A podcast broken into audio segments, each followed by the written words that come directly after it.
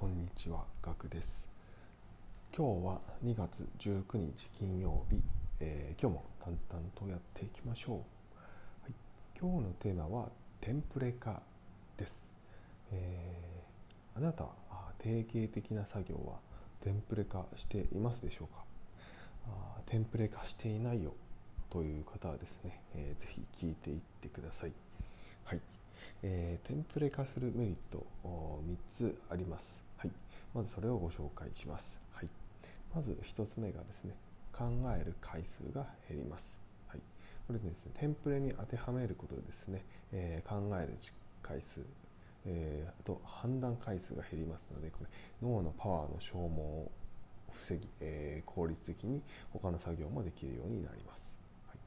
えー続いて2つ目、え目的からぶれにくくなります。はいまあテンプレはですね枠と目的が決まっていて、えーそれ用に作っていきますので、えーまあ、目的がぶれにくいというメリットがあります。はい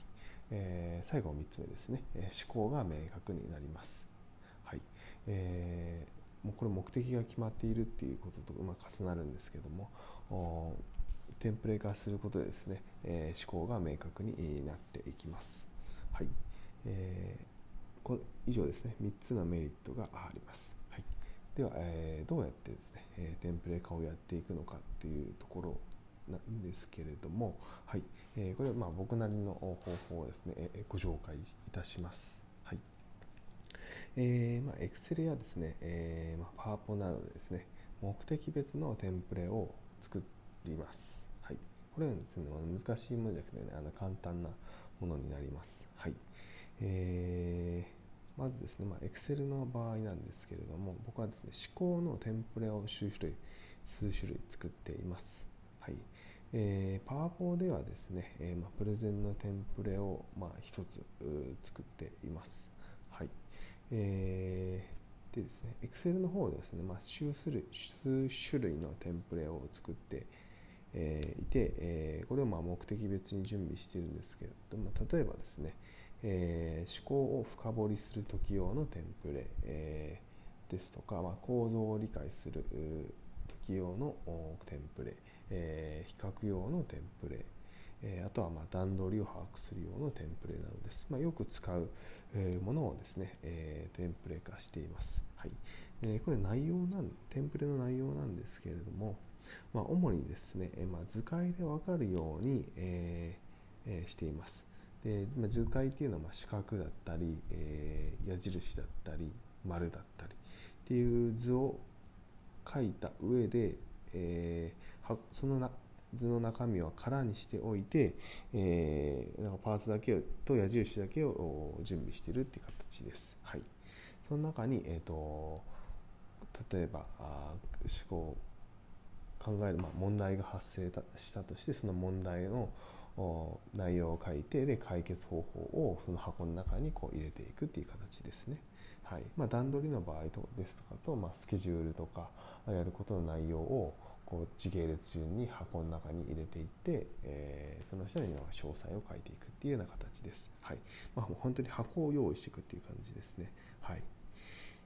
ですね。えーで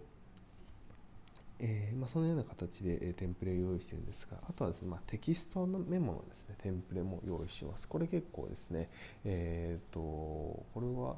あどんな作業でも使えると思うんですが、はい。えー内容なんですけれども、え内容はですね案件ごとにですねいつ何をしたかあどのファイルを使ったかあで残作業は何かなどをですね、え細かくメモするためのテンプレです。はい、これはもう本当に自分用にです。はいえーなんで用意しているかというとですね、まあ、すぐにこう案件内容をですね忘れてしまうんですね。はい、これはまあ複数の案件を同時にやっているっていうこともあるんですが、えーまあ、自分しかわからないことだと忘れてしまうとですねもうあとはあ自分の PC 内でいろいろファイルを探したり、えーするっていうことになってしまうので、えーここのテキストメモにですね、まあ、全てを書く。やったことを途中までの内容とかですね、えー、全て書くようにしていますので、えーすごくこれはあ自分にとって、え、有意義なあテキストメモになりますので、えー、これおすすめです。で、これなんで Excel じゃなくてテキストメモにしているのかっていうのはですね、えー、まあ Excel だとま装飾ができてしまいますので、まあ、線を引いたりですとか、あセルを結合したりですとかあそうすそういう、まあ、装飾ができてしまうのでただこのテキストメモっていうのは自分用なので装飾はいりません、はい、であとはですね線が消えたりとかしちゃうと、まあ、線を引かなきゃと思ってしまうとかっていうのはあるので装飾とかいらないのでこれ無駄な時間になりますのでテキストメモにしています、はい。えー、テキストメモ。ぜひおすすめです。はいまあ、これ他にもですね、えー、あるんですけども、今日はちょっとこの辺にしておきます。はい、また別の機会にお話ししたいと思います。はい